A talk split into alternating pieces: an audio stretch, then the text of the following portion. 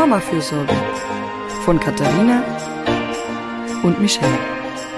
Der Podcast für alle Seiten der Mutterschaft.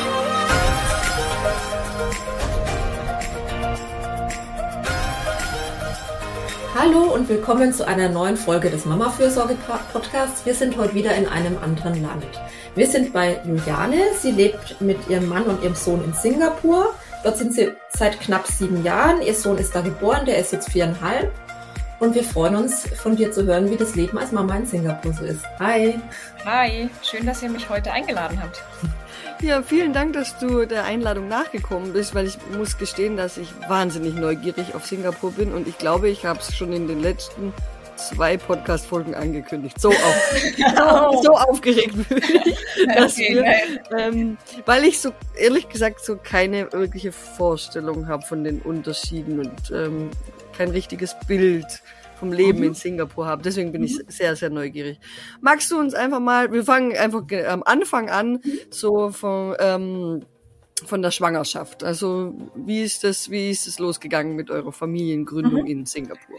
Wir, ähm, also ähm, Katharina hat es ja schon gesagt, wir sind ähm, seit ähm, knapp sieben Jahren in Singapur. Ähm, unser Sohn ist ähm, viereinhalb. Also so ein bisschen Zeit zwischen, wir sind hier angekommen und ich bin schwanger geworden, ähm, lag schon noch dazwischen.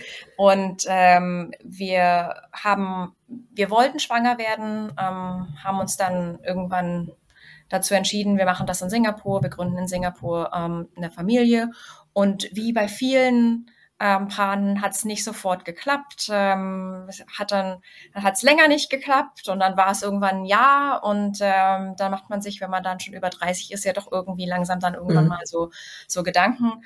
Und ähm, mein ähm, erster Weg hat mich dann ähm, erstmal zur ähm, einer Frauenärztin natürlich äh, geführt und mal nachzuchecken, ähm, woran kann es liegen. Die hat dann angefangen ähm, mit, äh, mit, mit Blutwerten und solchen, solchen Dingen und war da dann relativ schnell der Meinung, die Blutwerte sind, ähm, sind alle okay ich stimmte dem da nicht so über. Ich bin da so ein bisschen äh, paranoid und auch Dr. Google ist da so eher mein, eher mein Freund. Ähm, genau, genau das. Ähm, und dann habe ich mich ähm, auf, die, auf die Suche äh, nach einem Spezialisten gemacht ähm, für ähm, im Prinzip alles, was halt mit Hormonen zu tun hat und bei mir ganz speziell mit der, äh, mit der Schilddrüse.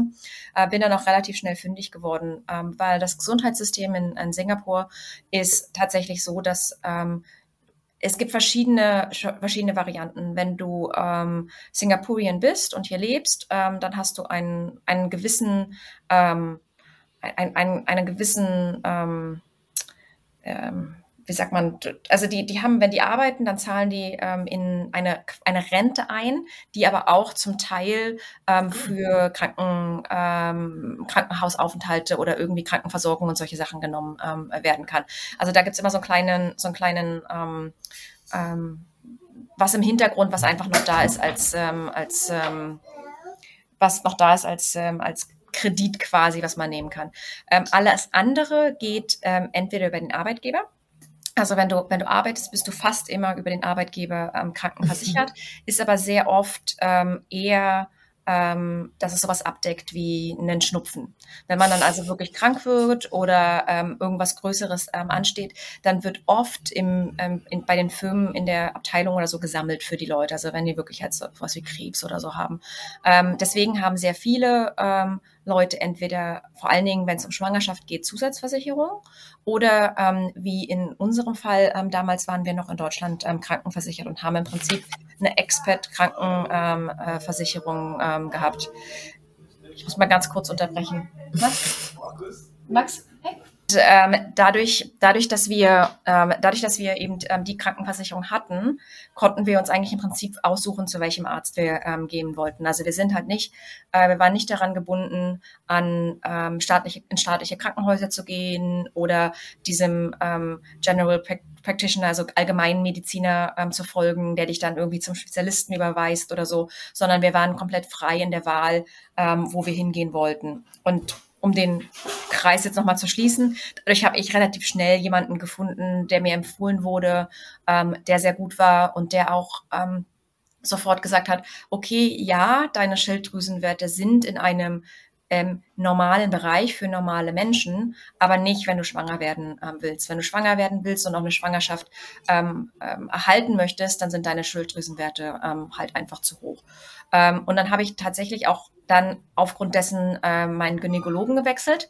Ähm, aus Convenience direkt nebenan an der, in, in dem Ärztehaus in der, in der Tür weiter war ein ähm, Gynäkologe, der sah nett aus, zu dem bin ich gegangen und habe ge hab gesagt, ich bin hier bei dem Endokrinologen ähm, in, in Behandlung äh, und wir haben Kinderwunsch und so weiter. Und dann hat er sich auch, und er ist auf Kinderwunsch spezialisiert ähm, äh, und dann haben wir, ähm, da hat er gesagt, ja, naja, dann warten wir jetzt erstmal die ähm, Blutuntersuchung ab und dann gehen wir einen Schritt ähm, weiter und dann schauen wir eben auch beim Mann, ob alles passt, ähm, Blutwerte, äh, Sperr Spermien und so weiter und so fort. Dazu kam es aber überhaupt gar nicht, weil nämlich nach dem ersten Monat, nachdem sich meine Schilddrüsenwerte ähm, eingestellt haben, bin ich schwanger geworden.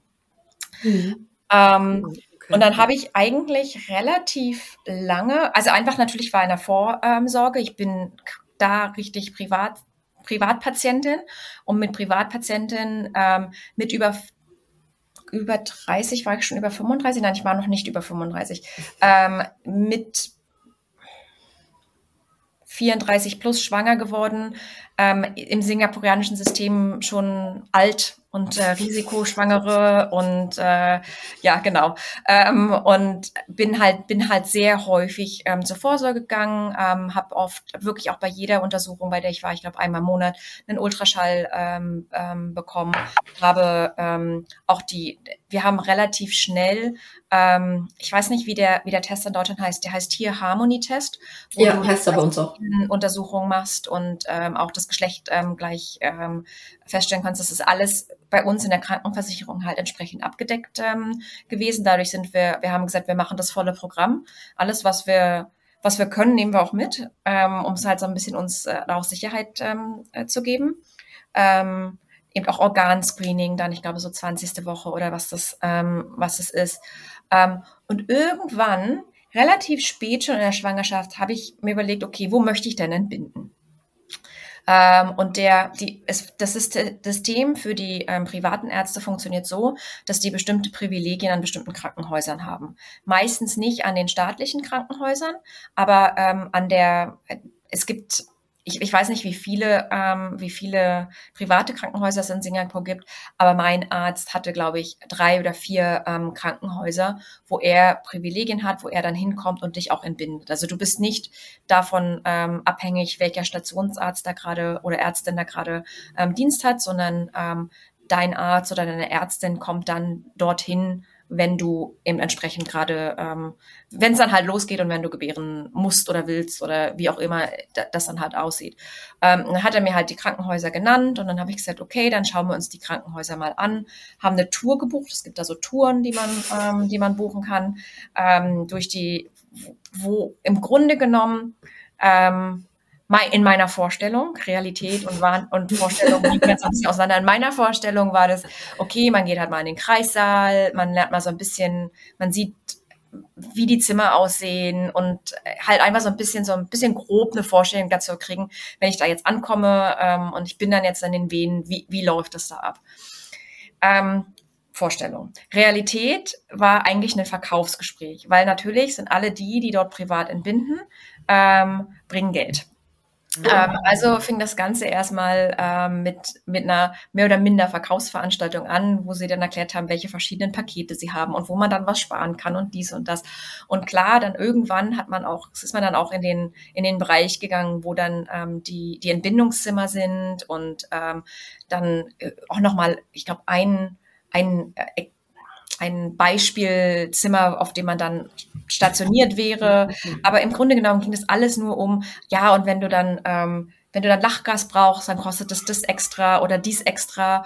Und am Ende gab es dann noch ähm, ein, äh, ein Paket, eine Tasche mit Pampers und irgendwas anderem noch. Also es war so, es war so, ähm, und dann waren da auch Leute, die mich, ich, ich bin eh schon kein Menschenfreund und wenn du dann noch schwanger bist mit deinen ganzen Hormonen, ähm, diese, diese Verkaufsveranstaltung da machst und dann Leute komische Fragen stellen, also aus meinem, aus, aus meiner persönlichen Sicht heraus, ne, das war nichts für mich. Nach dem zweiten Krankenhaus habe ich das komplett abgebrochen. Ich gesagt, das mache ich nicht mehr mit. Also ich habe, glaube ich, während der zweiten Veranstaltung abgebrochen und habe zu mir gesagt, wir machen das nicht mehr. Und dann habe ich, dann habe ich gesagt, pass auf, ich gehe auch nicht zu einem Geburtsvorbereitungskurs, weil mein Plan war, das auch in dem Krankenhaus zu machen, wo ich entbinden möchte. Ich habe gesagt, ich kriege mein Kind zu Hause und ich mache einen Geburtsvorbereitungskurs bei YouTube. Das war meine, das war meine Antwort auf, das war meine Antwort auf, auf die, auf diese Veranstaltung.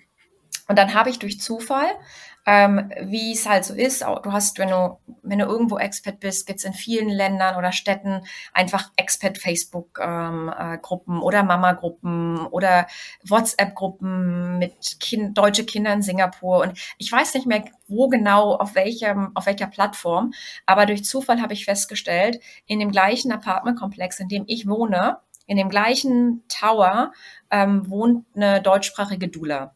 Ähm, Ach, die Johanna, die ist Österreicherin ähm, und dann habe ich die angeschrieben und die hatte dann auch auch ähm, Zeit. Wir haben dann einfach uns auf einen Kaffee getrunken, haben ein bisschen, ähm, bisschen geschwatzt. Ähm, und ich habe sie dann gefragt, kann ich bei dir einen Geburtsvorbereitungskurs machen? Da war aber, weil ich es halt dann doch so ein bisschen vor mich hergeschoben habe, nicht keine Plätze frei bei ihr ähm, zu der ähm, zu der Zeit. Und dann haben wir aber gesagt, okay, pass auf, wir machen das anders. Wir machen so ein Dula-Paket, ähm, wo ich drei, wo wir drei ganz private Termine ähm, haben äh, mit ihr, wo sie auch die Geburt betreut und wo sie auch die in einer gewissen Art und Weise die Nachsorge, also mit dem Kind halt dann ähm, mhm. äh, dann macht. Und ähm, ja, dann haben wir, dann haben wir wirklich, und dann hat sie, sie hat sie ist schon sehr, sehr lange in, ähm, in Singapur. Also sie war damals schon 15 Jahre, glaube ich, in, ähm, in, in Singapur, ähm, kennt sich also auch in den Krankenhäusern aus, weiß, ähm, kennt, die, kennt die Schwestern, kennt die Hebammen in den, in den Krankenhäusern, kennt die Pflege. Und sie hat dann eine Empfehlung für ein Krankenhaus ähm, gegeben, was wir uns auch angeschaut ähm, hatten. Also wir, wir haben dann, wir sind dann der Empfehlung mit gutem Gewissen ähm, eigentlich ähm, gefolgt. Die hatten auch sie hat auch einen Grund, warum sie, sie diese Empfehlung gegeben hat, war, weil die eine ähm, NICU haben. Also dass ein Kind halt dann entsprechend nicht verlegt wird, ähm, verlegt ja. werden muss, wenn es doch jetzt irgendwie halt zu Komplikationen oder ähnlichem ähm, kommt. Mhm. Ähm, ja, und dann, dann hatten wir eben auch, sie hat auch so Sachen wie Geburtsplan ähm, und sowas mit uns besprochen, hat uns viel auch ähm, erzählt, wie in wie Dinge ablaufen, auch ähm, mit, mit den Ärzten. Es ist eine, wir haben, es gibt eine sehr hohe ähm, Kaiserschnittrate in, ähm, in Singapur. Okay. Ähm, ähm, was viel ähm, wohl auch ihrer ähm, Aussage nach daran liegt, ähm, dass den, ähm, dass das, es bringt mehr Geld ja. und es ist einfacher und schneller für, für Ärzte. Also es ist gar nicht mal so sehr, dass die, dass die Eltern sagen, okay, uh, elective C-Section ist das, ähm, was ich will, sondern es ist mehr so ein bisschen die Empfehlung auch, die, die oft mhm. gegeben wird oder schneller gegeben, ähm, gegeben wird. Ähm, und sie kannte meinen Arzt gar nicht. Sie hat noch nie mit meinem Arzt vorher ähm, zusammengearbeitet. Also war dann auch der, erstmal musste man die zwei dann auch zusammenbringen und mal halt, die haben dann ein Gespräch gehabt und das war dann auch sehr positiv. Ähm, der hat so gesagt, ja, das macht er und ähm, die Johanna hatte auch einen guten ähm, ersten Eindruck ähm, von ihm. Ähm, ja, dann hatten wir zwei Termine. Dann stand eigentlich der dritte an. Und dann kam der Max äh, vier Wochen zu früh. Ähm, in der Nacht um drei ist die Fruchtblase äh, geplatzt. Und das war das Einzige, was Johanna gesagt hat. Ähm, wenn die Fruchtblase platzt, dann möchte sie, dass ich gerne ins Krankenhaus gehe, weil sie einfach schauen wollen, dass es keinen Nabelschnurvorfall oder irgendwie was gibt, ne? dass alles okay, ähm, dass alles okay ist. Bin dann also mit meinen noch nicht wehen, aber geplatzter Fruchtblase ins Krankenhaus gefahren. Und da hatte eigentlich die naive Vorstellung, ich gehe noch mal nach Hause. Weil die Johanna hat mir versprochen, ähm, ich kann, wenn ich dann in meinen Venen bin, kann ich ein schön Glas Champagner trinken. Das wäre Venen ähm, fördern und das würde mir, würde mir helfen. Ich hatte also diese, diese romantische Vorstellung zu Hause mit meinen Venen, bis es dann halt nicht mehr geht.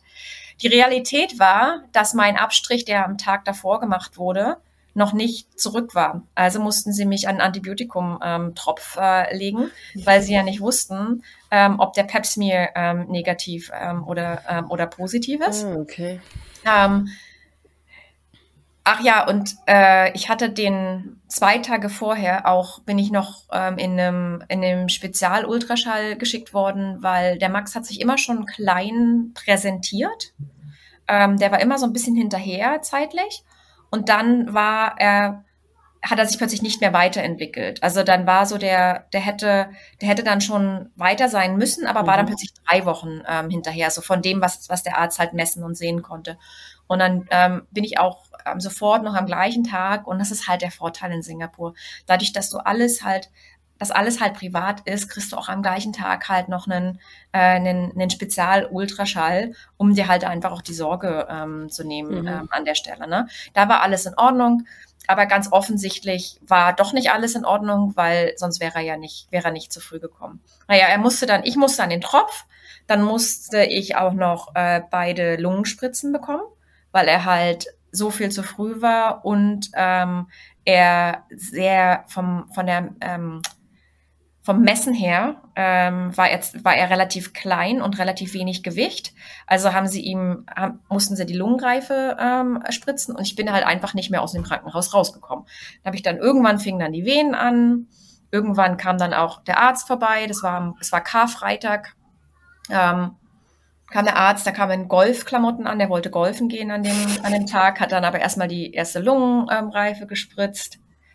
Ähm, und dann hat er gesagt, er geht jetzt golfen. Und ähm, er sagt, komm, das, das dauert eh noch. Er hat gesagt, es dauert eh noch. Okay, alles klar, dauert eh noch. Ähm, ich hatte, äh, die Johanna kam dann irgendwann, die Dula, ähm, als ich dann, als es schon ein bisschen mehr dann die Venen wurde. Ich hatte, ich hatte, was ich hatte, was mir sehr geholfen hat, ich hatte so ein, so ein Tens, ähm, ähm, Dingens, dass, dass man so, wo man so Sonden auf den Bauch klebt oder auf den Rücken und dann macht das so einen Gegenstrom. Das wenn du das in der Wehe, wenn du in der Wehe kannst du dann so einen, so einen Gegenstrom ähm, erzeugen und dann okay. ist, die, ist die Wehe ähm, irgendwie aushaltbarer. Das hat das mir sehr bei uns noch nicht so viel. Aber also es gibt's gelegentlich an Krankenhäusern, ja. aber noch nicht so viel. Aber das finde ich auch eine ganz coole, nicht medikamentöse Schmerzlinderung. Ja, ja das hatte mir die Johanna empfohlen. Ja, das hatte mir die Johanna ähm, ähm, empfohlen. Ähm, und das haben wir, wir haben das, wir haben es irgendwo über Amazon ähm, bestellt dann. Ähm, mhm. Und weiß ich nicht, ich glaube, wir haben es sogar in Deutschland Ach, Amazon bestellt und es hat jemand mitgebracht, ähm, sogar, glaube ich. Okay. Ja, ich glaube Tens, Mama Tens mhm. oder irgendwie sowas, so heißen die Dinger. Ja, cool, ähm, okay, muss man nachschauen. Ja, ist wirklich, wirklich gut. Ähm, und irgendwann waren dann halt so die Wehen so an dem Punkt, wo man dann sagt, ja, okay, also so, so langsam müsste sich jetzt hier mal was tun, weil ich habe jetzt keinen Bock mehr. Und dann kam eben auch die Johanna und ähm, dann haben sie aber festgestellt, also da hat sich halt einfach äh, gar nichts getan. Ich war irgendwie bei zwei Zentimeter ähm, ähm, oder so. Und ich mhm. hatte in meinem, in meinem Gebärzimmer war eine Badewanne.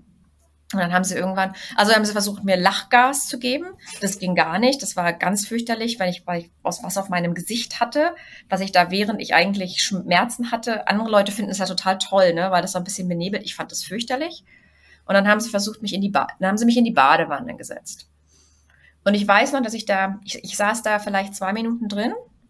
Und dann ist es alles so schlimm geworden, dass sie mich da irgendwie aus dieser Badewanne ähm, rausholen äh, mussten. Und ich muss wohl sowas gesagt haben wie das F-Wort und schneidet dieses Kind aus mir raus. Ähm, ich möchte das jetzt alles nicht mehr. Und das war wohl sehr das Zeichen für Johanna, dass ähm, jetzt doch wohl eine ähm, ähm, Epidural, was ist denn, ähm, wenn du das PDA. PDA, ähm, das war das war ihr Zeichen für, wo mhm. sie gesagt hat, hm, Juliane, vielleicht möchtest du jetzt gerne eine, eine, eine PDA. Mhm. Ähm, und mir war das an dem, zu dem Zeitpunkt war mir eigentlich alles egal. Ich, mhm. äh, du hättest mich, hättest mir sagen können, spring aus dem Fenster. Ich wäre, das bringt dein Kind äh, schneller. Ich wäre aus dem Fenster gesprungen. Ich war da, da war ich so weg vom, von allen, ähm, von allem. Ähm, aber, aber sie hat du hast auch, vorher mit der, mit der Johanna besprochen gehabt, mhm. dass eine PDA eventuell dann für dich in Ordnung wäre. Genau, genau. Also wir hatten ist ja das Wertvolle an dieser Dula-Begleitung oder auch wenn man den Partner vorher in die Richtung schon instruiert hat, weil in dem Moment, wie du sagst, da ist einem dann eigentlich alles egal, da könnte man einem alles anbieten. Hauptsache, es hat ein Ende und da vorher schon besprochen zu haben, was für dich aber dann auch, auch im Nachgang okay sein wird, ist ja total ja. Äh, wichtig. Ja. Ja, ich habe auch, ähm, ganz ehrlich, die Dula war auch mehr wert als mein Mann. Also nichts gegen meinen Mann, der war, ja. der war super, der hat das gemacht, was er machen äh, konnte und machen äh, musste. Aber in der Situation war für mich, dass ich jemanden hatte, die die die Situation einschätzen konnte, die das Krankenhaus kannte, die wusste, welche Optionen es gibt. Das war ähm, das war das, was mir einfach wirklich in der Situation viel mehr geholfen hat als mein Mann, der halt auch ja irgendwo in einer gewissen Art und Weise hilflos ist, weil war ja auch seine erste ähm, Geburt, ja. Klar, der wusste, dass er sich für mich, ähm, für, dass er, dass er, dass wir haben bestimmte Dinge vorher besprochen und er wusste auch, was ich will und was ich nicht will und ähm, war ja auch dabei, als wir den Geburtsplan gemacht haben. Ähm, aber der, der war nicht, der war nicht der, der quasi die, der mir mit der Entscheidung geholfen hat. Also die Johanna hat ganz klar die Situation eingeschätzt und, und wusste, was in der Situation gut und richtig für mich ähm, ist. Und ich hatte ihr, ich habe Vertrauen zu ihr gehabt und dadurch habe ich, konnte ich halt einfach Ja sagen ähm, zu, der, ähm, zu der PDA. Und du legst dann auf deinem Geburtsplan auch fest, wen du als Anästhesistin oder Anästhesisten haben, oh. ähm, haben möchtest. Also das ist dann auch wie mit dem Gynäkologen oder der Gynäkologin, ähm, dass die dann ins Krankenhaus kommen oder oder eben und dann halt dir die, die PDA legen. Riefen wir also die erste Wahl an, war nicht verfügbar. Riefen wir die zweite Wahl an, war nicht verfügbar. Und dann haben sie uns gesagt, okay, der und der sind, ist verfügbar. Und ich, ich habe ich auch nur Johanna angeguckt, habe gesagt, Johanna, kennst du einen davon? Sagt sie, ja, der, der ist, ähm, der ist ganz gut, mit dem habe ich schon zusammengearbeitet. Ich so, ruf den bitte an. Ähm, weil wie, woher soll ich denn wissen, ne? Also, und, und der war, der war, also der ist, dem, dem bin ich heute noch dankbar weil der hat mir unter der Wehe, hat er mir eine, eine, eine PDA ähm, gelegt, weil ich war wirklich irgendwann nicht mehr zurechnungs, ähm, zurechnungsfähig und ich war auch nicht mehr sicher, wann habe ich eine Wehe und wann habe ich keine Wehe. Also es war irgendwie so, es ging irgendwann so in so einen schwimmenden ähm, Übergang. Und hat er mir unter der Wehe, hat er mir eine, eine PDA, ich auf der Seite liegend, ähm, gelegt. Und dann zehn Minuten später war das, war das die entspannteste Geburt überhaupt noch, oft sagt man ja, dass wenn man ähm, noch nicht so weit ist, ähm, ähm, der Muttermund noch nicht so weit geöffnet ist, dass so eine PDA ja auch die, die Geburt verlangsamen kann. Und bei mir was genau andersrum. Also Johanna war fest davon überzeugt, dass ähm, sie nochmal nach Hause fahren kann, nochmal schlafen ähm, kann, weil so wie sich das ähm, mhm. angekündigt hatte, sie sagte, du kannst bestimmt nochmal schlafen, ruh dich aus, entspann dich. Ich meine, dass das so, das war so irgendwas abends um um 6, 6.30 als die, als die PDA ähm, gelegt wurde. Dann kam aber irgendwann nochmal der, ähm, der, die, die Pflege rein, die, oder die Hebamme und ähm, hat dann nochmal ähm, untersucht und dann sagte sie plötzlich, oh, jetzt ähm, ist der Muttermund komplett äh, geöffnet und es war anderthalb Stunden oder zwei Stunden ähm, später. Also wahrscheinlich die Vermutung ist, dass die, dass die Wehen mich so haben verkrampfen lassen, dass ich die Entspannung der PDA äh, brauchte. Und dann habe ich aber auch, ähm, das CTG hat bei mir nichts mehr aufgezeichnet. Ich muss, habe denen immer gesagt, ich habe Wehen. Ich habe die ja gemerkt. Also nicht schmerzhaft, aber die waren ja da. Also die, mhm. die habe ich, ich habe die im Rücken und überall. Ich wusste, dass die da sind. Ich habe denen immer gesagt, die Wehen. Und dann haben die immer, haben die immer in, auf ihrem Zettelchen aufgeschrieben, wann die, wann die Wehen ähm, ähm, kamen. äh. Ja, manchmal, das ist, ja, man weiß es ja, aber man ist so auch so verunsichert, ne? Wie du sagst, ist ja für dich das erste Mal, für den Mann das erste Mal. Und dann sagen die, es ist aber anders. Und äh, den Tipp, also diesen Anästhesist, den hätte ich gern gehabt. der, also der, ich weiß auch ehrlich gesagt nicht mehr den Namen, aber der war, ähm, der, der war Gold wert. Also den, ähm, dem hätte ich, dem hätte ich wahrscheinlich ähm, eine, eine Stange Geld äh, geben wollen in der, in der Situation. Der war wirklich super. Ähm, ja, und dann, ähm, und dann habe ich, und ich, da, ich bin mir, ich bin mir nicht sicher, ob es gut oder schlecht gewesen ähm, ist. Ich denke für mich positiv, aber ich habe dann nachher auch irgendwann unter der PDA Presswehen gehabt. Also ich habe, ich habe gar keine Schmerzen ähm, äh, gehabt, aber dadurch, dass ich ja die Wehen gespürt habe, ähm, konnte ich halt einfach auch sagen, wann was ist. Und dann haben, hatte ich eine, war da eine sehr erfahrene ähm, Hebamme mit im, ähm, mit im Raum, die ähm, gemerkt hat, wann die Wehen kamen. Also die hat halt quasi meinen Bauch angefasst und hat gemerkt, wann die, wann die Presswehen ähm, kamen und haben mir dann halt einfach gesagt, wenn ich, als ich, als ich pressen musste. Und dann war das Kind irgendwann da. Unter der, unter den Presswehen war noch Schichtwechsel. Die haben dann noch, ähm, dann war eine Sache, wir hatten, wir wollten nicht, dass er abgesaugt ähm, ähm, wird. Ähm, außer es ist medizinisch ähm, notwendig, ähm, weil ähm, die die Studien ja so in die Richtung gehen, dass wenn sie nicht abgesaugt werden, dass das ein bisschen das Immunsystem ähm, äh, stärkt. Aber das ist was, was ähm, standardmäßig in Singapur gemacht wird. Also wenn du nicht sagst, dass das Kind nicht abgesaugt werden soll, als sei denn, es ist ähm, medizinisch notwendig, dann wird es immer gemacht. Also haben wir dann erst, als er schon, als er schon anfing, gesagt, hm, nee, haben wir ja im, im Geburtsplan. Und dann hat sich auch hinterher, hinterher herausgestellt, dass die bei der Übergabe auch den Geburtsplan nicht ähm, gar nicht mehr äh, besprochen haben, weil ich war ja schon, das Kind war ja quasi schon halb ähm, halb da. Und dann war er ein bisschen schwerer als gedacht, nicht sehr groß, aber ähm, er war dann auf der Welt. Wir haben dann noch, es war dann abends um halb zehn. Wir haben dann die Nacht und dann noch die nächste Nacht ähm, im, im Krankenhaus verbracht, hatten, ähm, nen, nen, haben dann so ein, hatten da so, eine, so ein Paket gebucht mit ähm, Einzelzimmer und so einer kleinen ähm, Liegecouch, äh, dass, er, dass der Papa halt auch da bleiben ähm, konnte. Ähm, oh, cool. Der, der, ich glaube, der, der größte Unterschied, was ich denke, ist, dass wir haben es nicht gemacht. Wir haben gesagt, wir wollen das Kind die ganze Zeit immer ähm, bei uns, äh, dass das Kind die ganze Zeit bei uns ist. Aber du kannst die Kinder abgeben. Es gibt also mhm. eine, einen Geburts-, einen, einen neugeborenen Raum, wo die Kinder dann versorgt werden, wo die gefüttert wer werden würden, gewickelt, gepflegt. Also wenn die, wenn die Mama wirklich nicht fit ist, ähm, nicht möchte, nicht kann, was auch immer, dann ähm, wirst du nicht dazu gezwungen, ähm, halt ähm, 24 Stunden ähm, bei mhm. deinem Kind ähm, zu sein, sondern es wird dir, würde dir abgenommen ähm, werden. Ähm, wir haben das also nicht. Ein bisschen wie in den amerikanischen Filmen, oder? Wo man diese ja, Zimmer genau. sieht, wo man reingucken kann genau. und da stehen diese ganzen. Äh, ist auch, ist genau so ist es. Mhm. Aber muss ich jetzt sagen, hatte ich in Deutschland auch? nach meiner ersten Geburt, die war ziemlich, ähm, die war ziemlich anstrengend. Und mein großer Sohn hat einfach gar nicht geschlafen und nur gebrüllt ganz viel. Der hatte ja auch so Anpassungsschwierigkeiten am Anfang. Und da haben wir auch hier in Deutschland, das ist nicht, also natürlich ist bei uns das Rooming in gewollt und gewünscht, aber ich hatte eine ganz, ganz tolle Nachtschwester, die dann irgendwann gesagt hat, ich nehme den Kleinen mhm. mal mit und hat ihn mal ja. drei, vier Stunden mitgenommen. Oder ja. wahrscheinlich waren es auch sechs, weil ich einfach so K.O. war. Mhm. Also da hat mich jetzt auch keiner gezwungen, weil es einfach nicht mehr ging. Ja, weil ich hatte seit so und so vielen Stunden nicht mehr geschlafen. Das ging einfach nicht. Wir hatten nur gebrüllt. Ich glaube, wir konnten es auch selber nicht mehr hören, dieses Brüllen.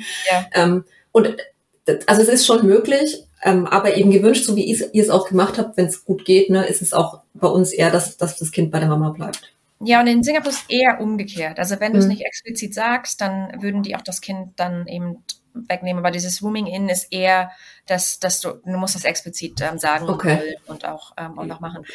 Ich konnte die Nacht, erste Nacht gar nicht schlafen. Ich hatte irgendwie ganz fürchterlich viele Hormone, die mich vom Schlafen abgehalten ähm, haben. Ähm, er war ja noch relativ klein, also hat sie ein bisschen hat sie ein bisschen schwer, äh, ist es ihm ein bisschen schwer gefallen, eben auch zu trinken gleich, aber das hat dann alles ähm, ganz gut funktioniert. Ich muss noch mal ganz kurz unterbrechen. Wir hören ihn im Hintergrund. Ja, dann hat er, ähm, da sind wir irgendwann, sind wir irgendwann heim. Der war halt so klein, er hat gar nicht in den Maxi-Cosi richtig reingepasst, also auch nicht mit dem Baby-Einsatz. Da man dann noch so, muss man noch so ein bisschen improvisieren. Und dann war, dadurch, dass die Johanna ja bei uns im, quasi im Block gewohnt hat, war das halt einfach, ähm, einfach super. Sie kam dann auch und ähm, hat dann einfach uns auch nochmal alles gezeigt, Neugeborenenpflege und, mhm. und so weiter. Sie hat auch super Kontakte gehabt ähm, zu der Stillberaterin, weil am Anfang hat es nicht gleich hundertprozentig gut, ähm, ähm, gut geklappt mit dem, mit dem Stillen. Und ähm, die, die Stillberaterin kam dann auch ähm, zwei, dreimal, um so ein bisschen Tipps zu geben und, ähm, und Dinge, der hat halt, der war halt noch klein, ne? Der hatte halt so wirklich so ein bisschen auch Probleme, den Mund komplett aufzumachen und dann wirklich auch die, mhm. im Prinzip einfach wirklich die, die gesamte Brustwarze um, äh, zu umschließen, dass er ähm, einfach ein bisschen länger gebraucht hat, um das zu verstehen, was man da jetzt eigentlich machen muss. Ähm, mhm. Und dann ist das halt so, ich finde, also für mich war, waren die ersten ich würde mal sagen, so die erste Woche stillen, die war für mich fürchterlich. Äh, wollte mhm. eigentlich, wollte ich jeden Tag wollte ich aufhören. Ich weiß nicht, warum ich gar nicht, warum ich nicht aufgehört habe. Irgendwie ging es dann wahrscheinlich doch und es war nicht nur schlimm und vielleicht ist es auch schlimmer in meiner Erinnerung, als es tatsächlich war. Aber ich glaube, so die erste Woche war irgendwie ähm, ganz, ganz fürchterlich. Aber mit so, mit so ein bisschen nett, Netzwerk und eben Leute, die man ansprechen kann. Und der, der, mhm. der Johanna, die jetzt wirklich, wirklich so erfahren ähm, ähm, ist hier in, in Singapur, war einfach, waren einfach die Leute da, die helfen ähm, äh, konnten. Und das war, das war wirklich gut. Wie, wie ist es dann, weißt du, wie das ist, wenn man, also wenn man jetzt, wie heißt es eigentlich, Singapurianerin? Wie ist denn das deutsche Wort? Ähm, ähm, Sing Singer. Ja, Singapurien, Singapurianer? Ja. ich ich, gu, ich gucke das noch nach. Äh, das kratzt an meiner Ehre, dass ich das nicht weiß. Aber wenn man, äh, gibt's da auch Hebammen oder Doulas oder sowas? Ist das in der Kultur verankert oder nicht? Und gibt's da so eine Nachsorge? Kommt da auch jemand, weißt, weißt du so grob, wie es bei, bei Nicht-Expats ist? Du, also die Krankenhäuser haben, ähm, haben Hebammen, also die auf den, auf den, ähm, ähm, auf den Geburtsstationen arbeiten, äh, arbeiten Hebammen. Mhm. Ähm, und die, ähm, wie die Nachsorge läuft, ähm, aber auch über Krankenhaus oder über, über Kliniken. Also es kommt jetzt keiner ähm, nach Hause. Okay. Was viel, was viel ähm, in, in Anspruch genommen wird, sind ähm, sogenannte, ähm, ich glaube, Confine, Confinement Nannies. Die kommen, ähm, die, die kommen nach der Geburt nach Hause und die ähm, die, die kochen ähm, für dich, mhm. weil äh, in der, in, in, in vielen asiatischen Kulturen gibt es bestimmte ähm, gibt es einen gewissen Aberglauben, dass du so bestimmte Sachen essen und nicht essen solltest nach einer, äh, nach einer Geburt. Und mhm. viel ist auch, dass du ähm, einen Monat nicht rausgehst ähm, oder nicht die Haare schneidest oder Haare wäscht und so ein paar Sachen halt, die einfach ähm, so in bestimmten bestimmten Kulturkreisen, und wir haben ja sehr, sehr vielfältige Kultur in, ähm, in Singapur, ähm, ist, das, ist das üblich. Und diese Nannies, die äh, kommen dann auch ähm, abends und bleiben zum Teil auch über Nacht und kümmern sich nachts um die, um die Kinder, damit die Mamas halt ein bisschen ähm, Schlaf bekommen. Und ähm, was auch tatsächlich relativ häufig ist, dass die ähm, viel dicht auch bei den Familien wohnen, so dass halt auch Oma und Opa ähm, immer noch mal mit einspringen können. Aber so Untersuchung und, ähm, und Vorsorge, Nachsorge meistens über Praxen, über Kliniken und nicht ähm, über, über Hebammen. Es gibt Doulas, die werden auch von Lokalen ähm, in Anspruch genommen, aber die meisten Doulas arbeiten mit ähm, Experts. Mhm. Okay. Und dann, ähm, also jetzt äh, vom Arbeiten her, ähm, hast du, äh, ab wann hast du denn, äh, also vor der Geburt aufgehört zu arbeiten oder hast du bis zum Termin gearbeitet und wann ging es danach wieder los? Grundsätzlich, wenn du ähm, in, wenn du Singer, Singapurien bist, dann hast du vier Monate, also 16 Wochen ähm, äh, Maternity Leave. Und diese 16 Wochen, du kannst ja die aufteilen, ob du schon vorher gehst ähm, mhm. oder halt, halt, hinterher. Als, ähm, als Ausländer, als Expat äh, stehen dir rechtlich nur acht Wochen zu. Und dann kommt es ähm, auf die, dann kommt es auf die Firma drauf an, ob mhm. die in ihren, in ihren Policies mehr oder ähm, weniger haben. Bei meinem Arbeitgeber, wo ich ähm, damals gearbeitet habe, gab es nicht mehr. Ich hatte also ähm, acht Wochen. Ich habe, ich war, ich war nicht, also ich war nicht, ich war zwar schwanger und das hat mich auch alles so ein bisschen genervt, weil nicht alles so ging, wie ich, ähm, wie ich wollte, aber ich war nicht, ich war nicht schwanger, schwanger in dem Sinne, dass mir, äh, dass ich, ich war sehr, ich hatte einen sehr kleinen Bauch, bin mhm. nicht unheimlich eingeschränkt gewesen. Ich habe, ich bin bis, glaube ich, bis zum siebten Monat ähm, äh, joggen gewesen. Ich bin im neunten Monat zum Bus gerannt. Das ging alles. Ähm, das ging alles noch. Ähm, also so körperlich hatte ich, ging es mir eigentlich relativ ähm, gut. Mir war immer so ein bisschen Dauerübel, aber nichts, nichts schlimm. Also nichts, was mich irgendwie vom Arbeiten hätte richtig wirklich abhalten können. Und ich hatte die Option ähm, damals schon, ähm, schon vor Covid habe ich sehr viel im Homeoffice ähm, äh, gearbeitet. Also hatte ich eh den Plan, bis zur Geburt arbeite ich. Das hat mir das Kind dann ein bisschen erleichtert, weil ähm, er halt sich entschieden hat, vier Wochen ähm, früher zu kommen. Und dann habe ich nach acht Wochen wieder, ähm, wieder gearbeitet. Ich habe aber, und das ist was, ähm, was hier in Singapur sehr, sehr üblich ist, in vielen anderen asiatischen Ländern auch und auch im, im, Mittel, im, Mittelost, im Mittleren Osten. Ich habe eine Helferin, die bei mir zu Hause lebt und die ähm, im Grunde genommen für mich, wenn ich arbeite, ähm, Kind und Haushalt ähm, übernimmt. Ähm, heißt also, die kommt aus den Philippinen. Mhm. Äh, sind, äh, oft sind es äh, Philippiner, ähm, in, Indonesierinnen oder ähm, Frauen aus Myanmar. Das ist so der, der grobe Schnitt, ähm, die, die bei uns als Helferin ähm, arbeiten. Unsere ist aus den, aus den Philippinen. Ähm, und wir hatten sie eingestellt anderthalb Monate bevor der, ähm, bevor unser Kind geboren ähm, wurde und wir haben, also er wächst quasi mit ihr auf und ich hatte, ich hatte ja den Luxus, dass ich im Homeoffice arbeiten ähm, konnte. Das heißt also, ich war zu Hause, ich habe mhm. gearbeitet ähm, und ich hatte sie, die halt ähm, das Kind genommen hat. Und wenn ich dann halt ähm, gestillt habe, dann habe ich halt eine Pause gemacht oder habe das Kind vom Computer gestillt oder ähm, was man halt so, was man halt so macht, wenn man, mhm. wenn man mhm. Mama ist und irgendwie Arbeit und äh, Kind unter einen Hut bringen musste.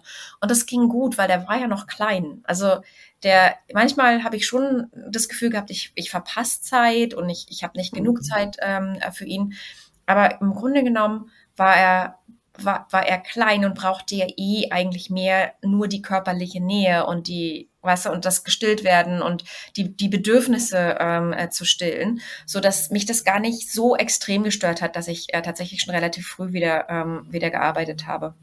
Und dann war er ja, als Covid dann kam, war er knapp ein Jahr und da war es dann für uns eigentlich sogar gar nicht so doof, weil wir viel, viel mehr Zeit mit ihm verbringen konnten, weil wir ja nicht, wir konnten kaum reisen, eigentlich gar nicht reisen. Wir sind für zwei Jahre nicht aus ähm, Singapur ähm, ausgereist und haben dann im Prinzip da ja unheimlich viel Zeit mit ihm verbringen ähm, können, waren halt immer abends zu Hause. Ja, die Arbeitszeit war ja dann irgendwann ähm, vorbei. Wir waren immer abends zu Hause und da haben wir, ich irgendwie habe ich das Gefühl, mich hätte, wenn ich da mehr verpasst hätte und mehr unterwegs gewesen wäre, hätte es mich mehr gestört als quasi die, die acht Wochen, die sehr kurz klingen und auch sehr kurz waren.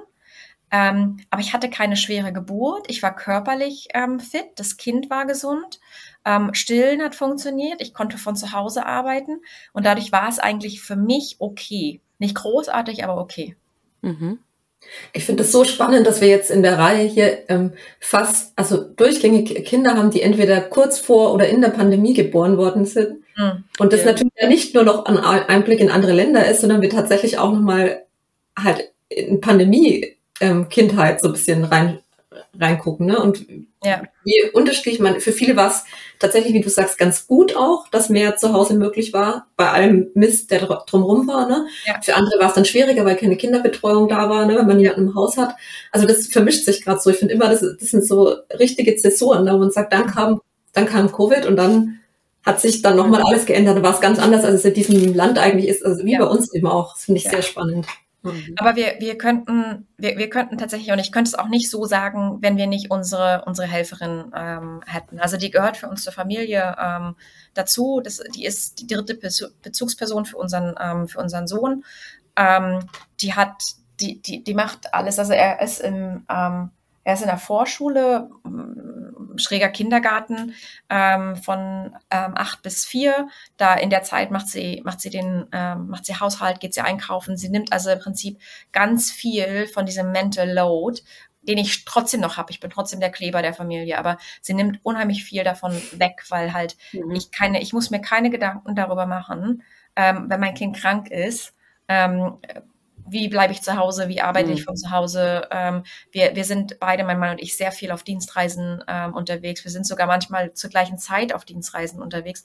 Wir hätten diese Möglichkeit, also das, wir könnten so, wie wir arbeiten, beide Vollzeit in sehr anspruchsvollen ähm, ähm Jobs mit vielen Reisen, könnten wir in Deutschland nicht, weil wir das mhm. auch, obwohl wir Großeltern haben, wir haben nicht bei den Großeltern in der Nähe gewohnt ähm, wir hätten das Supportsystem ähm, in Deutschland nicht, nicht gehabt. Und für uns ist das ideal. Ähm, ja, Schule ist teuer, ja, es kostet was, jemanden ähm, einzustellen, aber einen Bruchteil von dem, was es in anderen Ländern kosten ähm, ähm, würde. Und wir, wir vertrauen ihr 100 Prozent. Der ist in, in, in den besten ähm, Händen und wir, wir brauchen halt wirklich dieses ganze Betreuung hier, Betreuung da und müssen uns keine Gedanken drum machen. Heute ist es ein bisschen anders, weil sie ist gerade auf Heimaturlaub. Und ähm, ich habe es ja schon gesagt, mein Kind spricht kein Deutsch, also so gut wie. Er versteht alles, aber er spricht es nicht. Die Großeltern sprechen kein Englisch. Ähm, dadurch ist die Kommunikation so ein bisschen schwierig äh, manchmal. Also vor allen Dingen für ihn, weil er versteht sie, aber sie verstehen ihn nicht. Mhm. Und äh, ist so ein bisschen, ein bisschen frustrierend. Deswegen muss ich immer so ein bisschen ähm, übersetzen in der Zwischenzeit mal irgendwie die, das, die Probleme aus dem, aus dem Weg räumen. Ja. Ähm, verstehe ich, ja. Äh, was mich noch interessiert, wir haben es auch bei den anderen Folgen mal ein bisschen so beleuchtet, so äh, rund um psychische Belastungen für mhm. Mütter.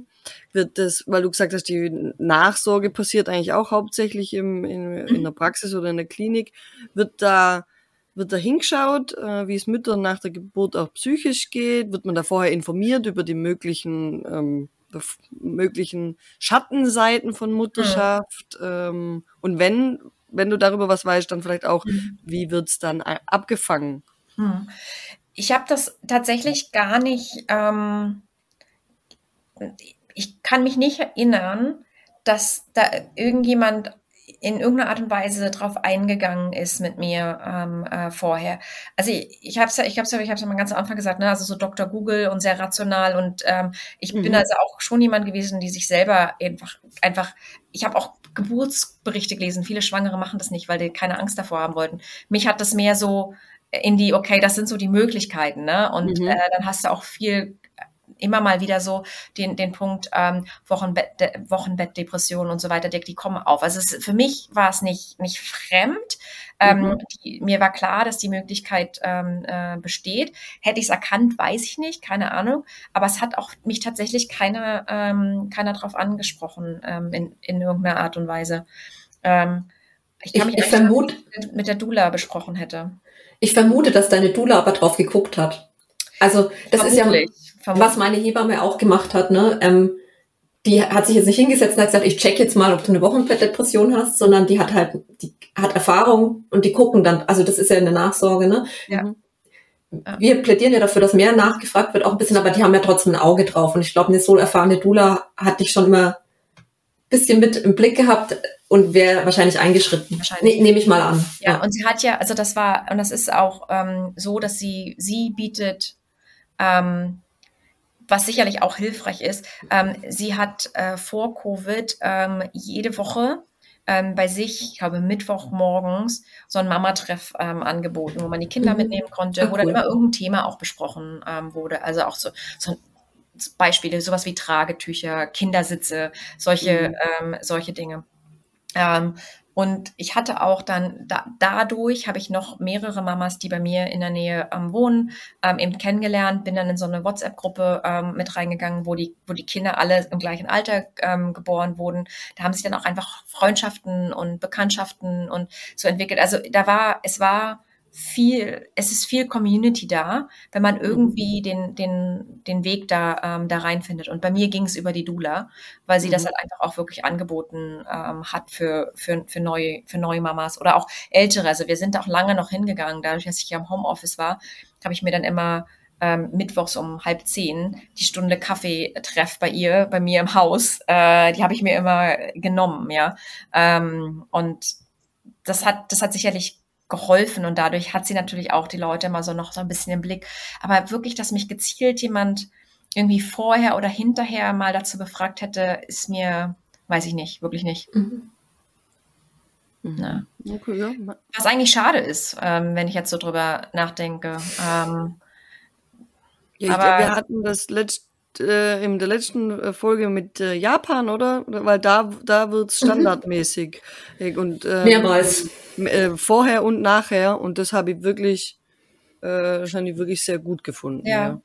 Ja, ja da gibt's ja hier auch Initiativen, ne, Schatten und Licht, der Verein, die versuchen ja immer wieder das zu implementieren, dass man das, mhm. diesen Fragebogen wirklich einsetzt, weil er halt so gut helfen kann und auch Frauen helfen kann, die von sich aus irgendwie nicht genau wissen und denken, das ist vielleicht nur ihr Problem ne, und sich dann nicht was sagen trauen, wenn es da halt ein, da gibt es einen Fragebogen, den kriegt jede Frau, jede beantwortet den, dann ist es einfach mal zu sagen, oh, ich kreuze das da an und äh, weil ich dann weiß, ich krieg Hilfe. Ja, und das, ja. Ähm, das ja aber wenn man das, wenn das für dich gar nicht relevant war, dann hast du es ja auch nicht als Mangel empfunden, sag ich mal. Und wenn es dir zum Glück so gut ging, aber Frauen, denen es halt schlechter geht und die da nicht eingebettet sind, da ist es dann schwierig. Aber wenn es einem gut geht, ist das ja kein. Ja, ich, ich habe auch, ähm, ich habe eine, eine Freundin, die ähm, jetzt ähm, ähm, sehr früh, äh, sehr frühes Frühchen äh, bekommen hat und ähm, die jetzt auch in der, ähm, wo das Kind auch in der NICU ist und ähm, die, ich habe wir haben es noch nicht geschafft, uns zu treffen, weil sie einfach, sie ist einfach, Themen, sie hat ganz, ganz andere Themen ähm, im Moment und ähm,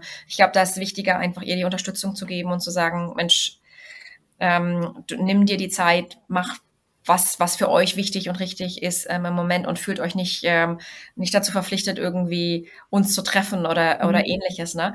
Aber ähm, ich, da, da weiß ich, dass sie, ähm, sie hat, sie, sie, sie hat wirklich sehr, sehr schwer auch damit zu tun, dass das Kind halt so früh kam und so weiter. Ähm, und da ähm, ist, sie hat Unterstützung. Also sie hat da im, in der NICU ein sehr gutes ähm, Support-System und ähm, sie weiß auch, ähm, hat da eben auch schon ähm, Stellen genannt bekommen, wo sie sich dann halt auch hinwenden kann. Aber ich, also standardmäßig ist es, ist es tatsächlich nicht. Mhm. Ja. Okay. Ja. Aber wenn Sie wahrscheinlich auch in der Geburtsstation irgendwas bemerken würden, dass Sam da, dann würden Sie wahrscheinlich. Möglich, auch. möglich. Aber ich. Ähm, jemand weiß es nicht. Ja. Ich, das, das ist tatsächlich spannend, weil ich kenne so viele Mamas hier und ähm, auch so viele eben, die auch ähnlich in der gleichen Zeit mit uns ähm, entbunden haben und dadurch habe ich die auch viel dann in der Zeit ähm, äh, kennengelernt. Und ich kenne tatsächlich keine oder wo ich es weiß, dass sie mhm. eine Wochenbettdepression hatten, was mich gerade so ein bisschen verwundert. Weil äh, ich meine, das andere, das andere Thema, was ja viel ähm, ein Tabuthema ist, ist sind ja ähm, ähm, sind ja Fehlgeburten, Miscarriages und so. Ne? Mhm. Da, da, das wird ja, das, das wird ja ent, ähm, viel mehr ähm, offen besprochen äh, mittlerweile mhm. und da hast du, da ist, ist ein ganz anderer Zugang zu. Aber ich wundere mich jetzt tatsächlich gerade, wo ihr das aufbringt, dass ich echt keine Mama kenne, die ähm, in einer, in einer Wochenbettdepression ähm, war und dass ich da halt auch gar keine, gar keinen Bezug oder Vorstellung zu habe, wie das in Singapur gehandelt, gehandelt wird. Ähm, also statistisch unwahrscheinlich. Andererseits kommt es halt auch drauf an, in welcher Lebenssituation man ist. Ne? Und wenn man zum Beispiel viel Unterstützung hat, das kann sowas ja auffangen. Und wenn ihr, mhm. ne, wenn ihr es so viele Helfer, also wenn viele Frauen in deinem Umfeld oder Mamas diese Unterstützung haben, ne, ja. dann kann es schon auch sein, dass die einfach so gut aufgefangen sind, dass es vielleicht ähm, nicht so häufig auftritt. Oder du weißt es einfach. Also ich, ich glaube. Wahrscheinlich, wahrscheinlich, weiß ich es nicht. Und ähm, ähm, was mich trotzdem ein bisschen erstaunt. Aber mhm. es ist halt so. Ist es denn möglich, dass es also äh, noch tabuisiert ist als bei uns? Weil da, weil dann, wie, wie schaut es denn mit dem Müttermythos so in Singapur aus? Also sind Mütter auch so äh, äh, glorifiziert mich Mutterschaft so so was Wundervolles, das größte Erlebnis oder ist es ähm, ein To-Do auf der Ja, ich glaube lokal, lokal definitiv. Mhm. Ähm, mich gucken auch viele Leute komisch an, wenn ich denen sage, ich war nicht gerne schwanger. Ähm, also das ist schon, das, das, das schon. Ähm, aber ganz grundsätzlich ist und das ist, das heißt jetzt nicht nur ähm, was mit, mit Schwangerschaft oder Mutterschaft zu tun. Ähm, Singapur hat eine andere Weltoffenheit als andere ähm, Länder und, und, und Städte. Ähm, dadurch, dass so viele Kulturen ähm, hier zusammenleben und auch so viele Religionen ähm, zusammenleben, ist man halt einfach irgendwie toleranter miteinander. Ähm, okay. Und äh, die und, und ähm, jetzt verallgemeinere ich sehr, aber Asiaten an sich sind ja auch nicht so ähm, extrem offensiv, wenn sie eine andere Meinung haben. Also es ist dann nicht, äh, dass du da in einem, in einem, in einem Streitgespräch mit irgendjemandem endest, weil der denkt sich wahrscheinlich eher sein Teil, ähm, als dass sie das dann halt auch, ähm, auch so kundgeben ähm, würden. Aber so ganz grundsätzlich ähm, habe ich, ist meine, ist meine Erfahrung in, in Singapur tatsächlich, dass ähm, mehr Offenheit ist. Und auch wenn du unter den Expats, ne, also durch halt den Schritt, irgendwo ins Ausland zu gehen und dort ähm, zu leben und zu arbeiten und ein Kind zu bekommen, das ist ja schon nochmal äh, noch, noch mal irgendwie eine, eine anderer eine, eine andere Entwicklung, die man, die man macht. Und dann hast du auch irgendwo schon so eine Zugehörigkeit, ne? Und ähm, ich versuche viel, wenn mir irgendjemand ähm, was erzählt, also andere Eltern, andere Mamas, ich sag immer, weißt du, ihr macht es so, wie das für euch, ähm, für euch richtig ist. Und das kriege ich dann halt auch einfach zurück. Also ich, ich glaube, es hängt ein bisschen auch davon ab, wie man es selber halt ähm, mhm. handhabt. Aber ganz grundsätzlich ist Singapur so ein bisschen offener und toleranter, glaube ich, als, als ich das in anderen Ländern erlebe. Zeigt sich das auch in Sachen Erziehung?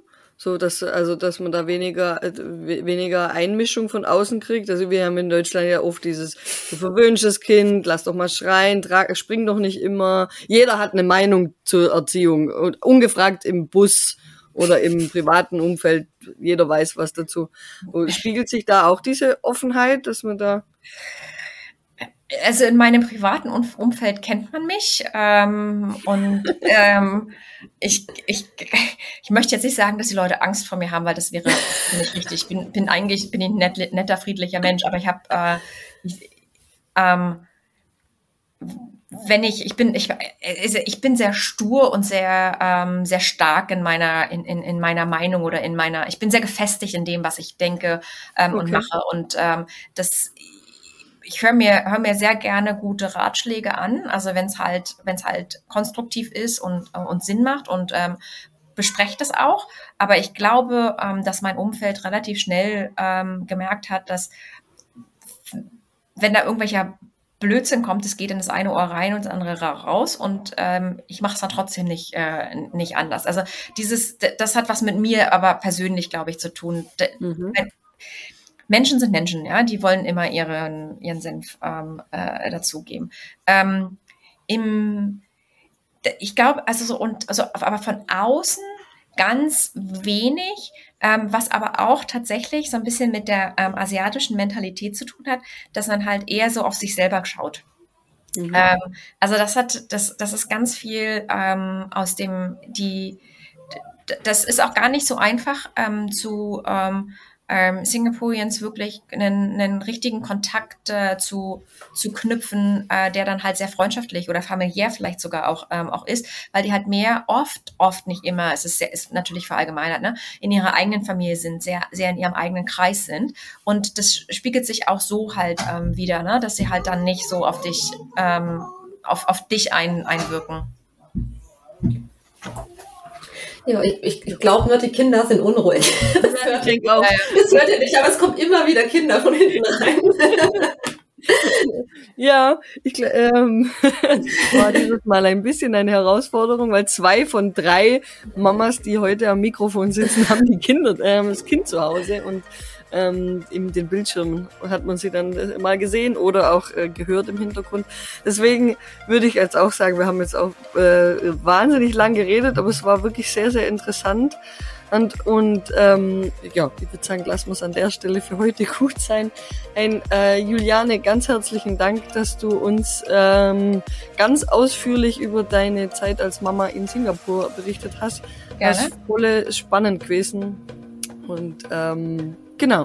Wer keine weitere Folge mehr verpassen möchte, der folgt uns bitte auf Instagram oder Spotify, macht die Klingel an, damit ihr dann immer gleich benachrichtigt werdet, wenn wir wieder was hochgeladen haben. Und wir freuen uns auch über Feedback oder weitere Themenwünsche oder äh, wenn ihr aus einem anderen Land seid oder in einem anderen Land Mama seid und die deutsche Sprache sprecht, dann äh, meldet euch und erzählt uns gern davon, weil wir sind sehr neugierig auf Mutterschaft in anderen Ländern. Und dann wünsche ich euch eine gute Zeit. Ich weiß jetzt nicht, wahrscheinlich ist Weihnachten schon vorbei oder da kann man noch Weihnachten wünschen. Nein, ist Weihnachten. Ich glaube schon vorbei, wenn es. Äh, äh dann startet gut ins neue Jahr. genau. Und äh, auf ich, Wiederhören. Ich reiche noch ganz kurz nach. Es heißt Singapurer und Singapurerin. Ich habe gegoogelt. Ah, nachgeguckt. Ja, okay. habe nachgeguckt. Das kann mein Germanistinnenherz konnte es nicht aushalten, das nicht zu wissen. Und ich sage auch Danke, Julian. Es hat sehr viel Spaß gemacht. Ja, danke mir auch. Alles klar. Dann bis bald. Tschüss. Ciao. Tschüss.